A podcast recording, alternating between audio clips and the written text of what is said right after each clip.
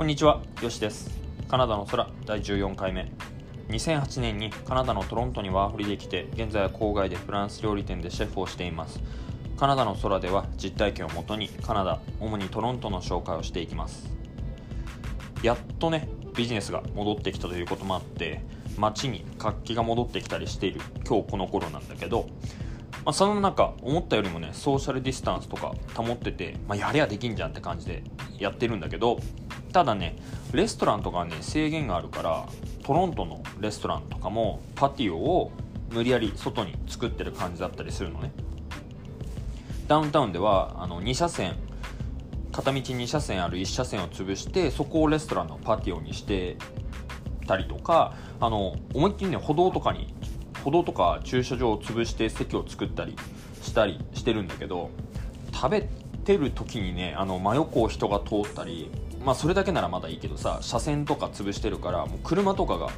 すぐ横を通ったりするからねそれはどうなのって思ったりとか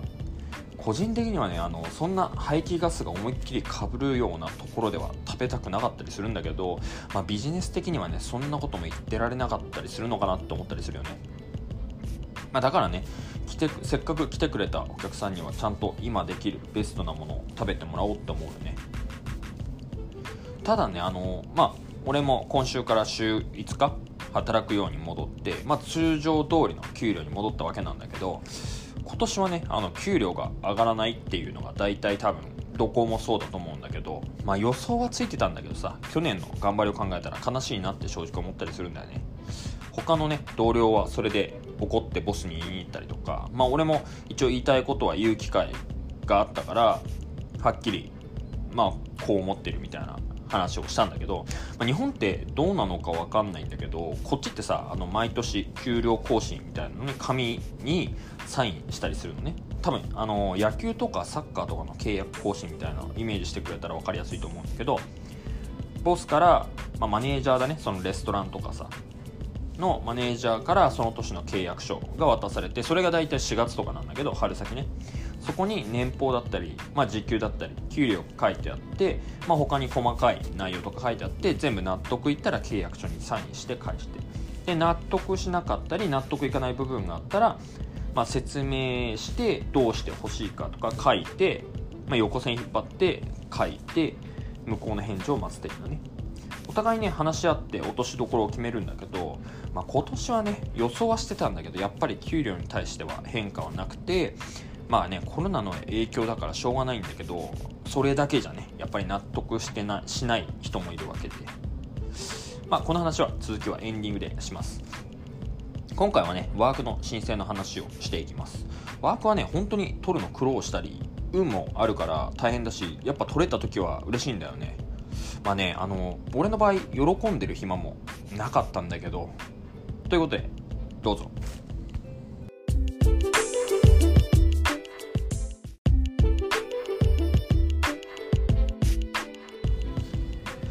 年越える前にワークの申請の話になって10月にボスの知り合いの紹介でビザのコンサルタントに会うことになったのね。でワークビザを申請するのにコンサルタントに支払わなきゃ支払わなきゃいけなかったお金が5000ドルだったの。話ではさあのうちの親父は親父がね土建会社の会社を自営してたっていうこともあって親父の仕事を手伝った手伝ってたっていうこともあったから職歴はなんとかなる。で23年はビザが取れるだろうって話でおおマジかってなってうん。なんか急にねめくってきたチャンス、まあ、ちょうどオーストラリアに行くために貯めてたお金があったから全くね悩みもせず、まあ、チャンスだからと思って全全額使おうと思って。今思うとね結構こっちのコンサルタントって失敗することとか結構な金額取っといてごめんなさいみたいなこととかあるっていうことを後々知ったんだけどもちろんねその時そんなこと考えてなくてこれからねあのビザの申請する人はコンサルタント使うならちゃんと信用あるところの方がいいです。値段で安いからって選ぶ人もいるんだけどまあ、安いなりにそれなりの仕事しかしてもらえなかったりするからこれはねちょっと高いなって思ってもちゃんと信用と評判がいい人使った方がいい。そこでケチって取れるもの。もね取れなくなってもつまらないししっかりお金を使わなきゃいけないところは使いましょうってことで。でワークビザっていくつか種類があって普通にカレッジ行ったりする人は off-campus work permit っていうのがある。と co-op work permit。 open work permit ってのがあるんだけど、まあ、詳しいことはまた今度カレッジの話になってからします。一応ね俺もカレッジ行ってます。大学あの途中でねやめてんだけど、まあ、俺が知ってる範囲で説明します。それでまあ今その時に俺がこの時申請したのはスキルドワークパーミットって言って専門職とか技術職の人が申請できるビザね。これはねカナダの国のリクワイヤードジョブリストってのがあってカナダが必要としている仕事職種のリスト。これってあの毎年変わったりするから必ず申請する人必ずチェックした方がいいしまああのねランクに分かれてて需要が高ければ高いほどあのワークパーミット取りやすくなります。カレッジに行って永住権狙ってる人はこれを参考に学科とかプログラムを選んでもいいかもしれない。っていうのも俺在学中にシェフのリストが消えて目の前真っ暗になったことがあるからね。だから友達とかもカレッジ行っててシェフのコース取ってて永住権取りますっていう人がいたんだけどその人たちがね本当永住権取れなくなって帰らなきゃいけなくなった時とかあったからちょうどそれが俺の同期だったりとかもうちょい下の世代だったりしたんだけどその時はね結構景気が悪かったりとかで俺がねそのワークパーミットを申請した時もカナダの景気が悪くて外国人に仕事を与えないようにしてまあ景気っていうのもカナダ人の就職率が低かったのもあって外国人に仕事をあげるのをちょっと渋ってたんだよね。だからそのリクワイダリストっていうのが絞られてきて数が減ってったの職種の。でそこである時シェフも省かれてっていうなってっていう話があるからまあこれは毎年変わるようにチェックしてくださいってことね。でその時に俺が申請したのは外の仕事だったからランドスケーパーって仕事だったかな確か。それで親父にあの内容は合わせてもらってつくあの職歴を作ってもらったんだけどまあ外の仕事だったからねほとんどやってること一緒だったから別にそんなに変わることもなかったんだけど。でこのワークパーミットの申請ってちょっとトリッキーで自分の経歴だけが当てはまればいいわけじゃなくて自分が働いてる会社も審査されたりするのよ。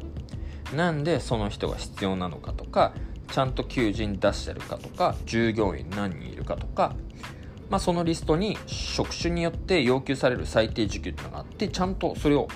払ってるかとかっていう証明も必要になってくるのね。これって結構会社もそういう証明を出さなきゃいけなかったりするから結構手間かかるのよ。それをまずワークパーミット労働ビザを申請する前に LMO レイバーマーケットオピニオンっていうところに審査に出すのね。そこでさっき言った項目の審査とか自分の職歴がその仕事に適正かっていうのを判断する。それがね一番面倒で大変。そこから許可が出ないとワークパーミットが申請できないのね。逆に言うとそれが出ればワークパーミットほぼ確定したと言ってもいいかな。でもほぼっていうのをぼかしてるけどこれ100%じゃないの。っていうのも LMO 出てるのにワーク取れなかった人を何人か知ってるから確実とは言えないよね。なんで取れなかったかっていうのはちょっと聞いてないんだけど。でそれであの大体その LMO を取るまで3ヶ月かかるんだけど俺の場合11月に出してその LMO が来たのが1月中旬から1月下旬だったと思う。もうその時点でワーホリのビザも残り1ヶ月切ってたから急いでワークビザの申請ワークパーミットの申請。でそこから3ヶ月ぐらいかかるって言われてたんだけどでビザまあ、1ヶ月しかないのに3ヶ月かかるってビザなくなるわけじゃんその2ヶ月間。1ヶ月切れた後の2ヶ月3ヶ月最低でもね。でだけどビザを切れる前に申請したらビザが切れても一応合法的にカナダに入れる状態になるのね。申請中っていうステータスがあってただその間は国外に出れないとか出たら申請のプロセスがキャンセルされるとかビザの申請の結果が拒否って分かったら数日以内に国外出なきゃいけなかったりするんだよね。それも向こうからの指定がある結構こっちでワーホリのビザからビジターや学生ビザを申請してダラダラいる人がいるんだけどあんまりおすすめしないかな。語学学校でもビザのためにそれなりのお金払えば学校に在学してますって証明してくれたりするとこもあるって昔は噂で聞いたんだけど、まあ、今はね結構厳しくなってるからそういうのなくなったのかな。ただね日本に帰りたくないというだけでダラダラいるのはリスクがありすぎるから本当にやめた方がいい。っていうのもあの俺が聞いた話でカナダでビザが拒否されて、まあ、その後揉めたか不法滞在したっていう経歴があって日本に帰った人がいてでその人がね数年後にハワイに友達の結婚式で行った時にねカナダのビザがカナダのビザの問題でがそれが原因でハワイに入国できなかったって人がいてもうあの入国審査で拒否されてそのまま帰らなきゃいけなくなったっていうね。でそういう話があったりとかあとはね不法滞在がまあ不法滞在とか不法労働がバレるとアメリカはもちろんカナダに関係がある国。この前ちょっとあの言ったと思うんだけどイギリスとかオーストラリアとかね。あの5年から10年入れなくなる可能性があるから海外に住みたい人にとってはリスクが多すぎるよね。目的もないならね一回帰ってプラン立て直した方が絶対いいと思う。カナダに戻ってこようとするならもう一度日本でお金貯めてこっちのカレッジに行くなり正々堂々挑戦すればいいと思うし。まあ、ということでね2月のビザが来てる前に申請してで結局来たのが3ヶ月って言われてたんだけど9月下旬半年以上かかったからね、まあ、取れたのは良かったんだけどここでね問題が発生。そのワークの期限が3月1日までだったの。手元に届いてから切れるまで5ヶ月しかないって状況ね。最初23年って言ってたじゃん。ほらねコンサルタントなんて信用できないでしょ。5000ドル払ってこれはさすがにないでしょって割にああなすあなすぎだよね。ってなってねうちのボスがそのコンサルタントに怒鳴り込んでったからね。まあ俺はあんまり過ぎたことは執着しないから、まあ、経験でねその年あのまあ、ワークビザが出た1年間の経験でその5000ドル分を取り戻そうと思ってその年は一生懸命生きたね。うん。まあでも次の年のプランまた白紙ってなってで結構この状態がねあのビザを申請するたびに毎年起こってて結局最後の方慣れたんだけど結局またビザが切れる前に、まあ、ボスとどうするかって話になったんだけど韓国人の移民コンサルタントも紹介してくれたりとか、まあ、俺の知り合いが自分でワークパーミットの申請したからその話を聞いたりとかしてまあ、それと同時にオーストラリアのエージェントと連絡を取ったりとかいろんな選択肢を自分の中で考えてまその時にはもうカナダのことが好きになってて、まあ、できればカナダにもうちょいいたいかなって思ってたのよ。何もない状態から、まあ、運がいいとはいえワークが取れるまでねこぎつけこぎつけたんだからもうちょっとちゃんとプランを立てれば永住権まで届くんじゃないかって考え始めたのはねその頃からだね。どうすれば永住権取れるかって考えた時に、まあ、出た答えがカレッジに行こうと思ったんだよね。カレッジ出れば、まあ、永住権までの申請できるって話になって。そこでかなちゃんとねあの海外の永住権とって海外に住むってゴールまでの道筋がはっきり見えたのがね。その絵までは海外に住むって漠然としててどうやって海外に住もうとかどういうプロセスを踏んで海外に住むっていう風になるのかって全く考えてなかったからね。でそのビザの話と同時にカナダにいたいカナダに住む気っていうきっかけになる人たちと出会っていくんだよね。1年目は全くあの勉強以外してなくてで LMO が来てビザの申請をするときに、まあ、2年目のプランが頭の中に思い浮かんできたときにせっかくだから何かやりたいと思ったのね。いやそれがダンスだったの。だけどそれが変わっていくんだよね。ある日語学学校の後輩の送別会をその学校のカウンセラーのうちでやるっていうから呼ばれていったのね。まあ日本人のカウンセラーの人ね。でその後輩が2人いたんだけどその2人とも JFT っていうジャパニーズフットボールクラブトロントっていう日本人サッカーチームに入ってて自分のプレーするのとこっちの現地の日本人の子国際結婚したりしている人とかの子供だったりとか駐在さんの子供の子をサッカーを教えてて教えるのをやっててねその2人が。でその送別会にねその生徒のお母さんが来てたのね。でその人はカウンセラーの人とも仲いいっていうのもあって、まあ、来てたんだけど俺の話は聞いてたみたいでサッカーが上手い子がいるサッカーやってた子がいるっていうの。でそれでその人に「サッカー上手いんでしょ？チーム入ればいいじゃん」って言われて。で、まあ、ブランクはあるんだけどここの2人とか趣味でやってる人たちには負ける気はしないです。だけどねあの結構本気でやっててそれが終わったんでもうあんまり本気でやる気分じゃないしサッカーをやる気分ではないんですよねって最初は断ったんでね、まあ、正直怪我すんのも嫌だったしもう燃え尽き症候群みたいな感じになっててもう十分やったから次は本当にダンスやりたいなと思ってたんだよね。そしたらじゃあ子供に教えるコーチやってよ。まさかねこれが俺の人生に大きく関わってくるとは思いもしなかったね。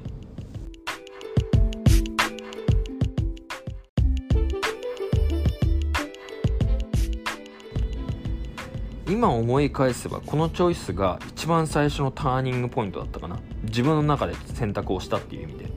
これで断ってダンスをやってたらとかさもっと遡ってもし一つでもコーヒーショップから採用の知らせを受けていたらもっと違う将来になってたと思うしカナダにいなかったかもしれないと思うのね。もうなるべくしてなったんだなとしか思えないぐらいにここに来てるからね俺。さてあのオープニングの話の続きで納得しない人たちがいるって話なんだけどなんで納得しないかってただ契約書を渡されてサインしてってだけで何も説明がなかったことに起こってるのと去年の頑張った評価はどこに行くのっていう怒りだよね。今年の給料ってさ去年前年度の働きに対しての評価がで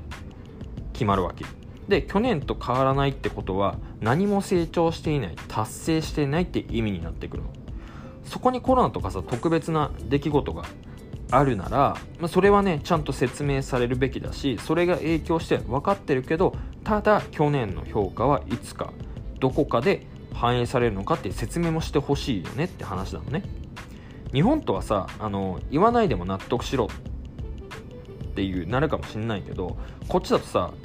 それが原因で職場放棄とかストライキに発展したりするのね。俺のレストランって短い人たちでも最低2年は一緒に働いててマネージメントチームで言ったら3年以上みんな一緒にいるのよ。これってレストラン業界だと結構珍しかったりするのね。入れ替わりが激しい職種だから。まあ、だけどそれだけうちのレストランって安定して、まあ、数字も残せてるしみんな自分の職場が好きだっていう環境だから、まあ、それこそねあのもうちょっと大切にしてほしいよねって話になってそれでね先週オーナーと直々にマネージャーチームとミーティングってなってまあいい会社よね。オーナーがさ直接話をしてくれる会社なんてほとんどないでしょって。まあそこで俺らは言いたいこととか不安に思ってることとかを直接オーナーに言って向こうもねあの説明不足を誤って今後どうなっていくかを説明してくれてってなったんだけど本当にねこういうところって日本と違うなって思うよね。俺はさ本当にそういうお金とか出世とかあまり無頓着だから何も要求したことはないんだけどしかも何とも思わないんだけど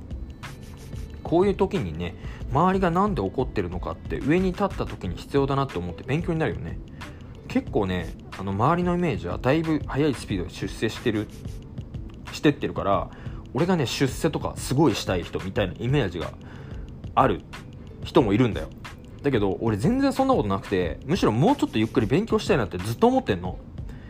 ただ厳しい環境だからみんな上が辞めてって自動的に俺に仕事とか回ってくるから自然と上に行ったりするだけなんで本当に頭とか知識がねポジションについていけなかったりするんだけど。まあでももし来たらっていうイメージで常に仕事とか勉強とかはしてるんだけど人よりね吸収するスピードは速いかもしれない。そしてあの多分人一倍いろんな人がやってることを見て頭の中でいろいろ考えて自分がやった時のシミュレーションとか考えてるもんね。それがねあの昔からの癖で人をめっちゃ見るの俺昔から。たまに言われるもんね気づいた人たちに。すっごい人のこと見てるよねって。そうなの。成功もね失敗も。人を見て学んでるから。あそうそうそう。うちのね息子が釘を打てるようになったのね。裏庭でウッドデッキを作ってたら後ろでカンカン音がするから何かなと思ってみたら俺のハンマー使って釘打ってんの。最初さ全く関係ないところに打ってたから余計なことすんなって止めようと思ったんだけどあれもしかして待てよ。このままやらせてみようと思ってそしたら一心不乱に両手でハンマーを振り下ろして釘を最後まで打ち切って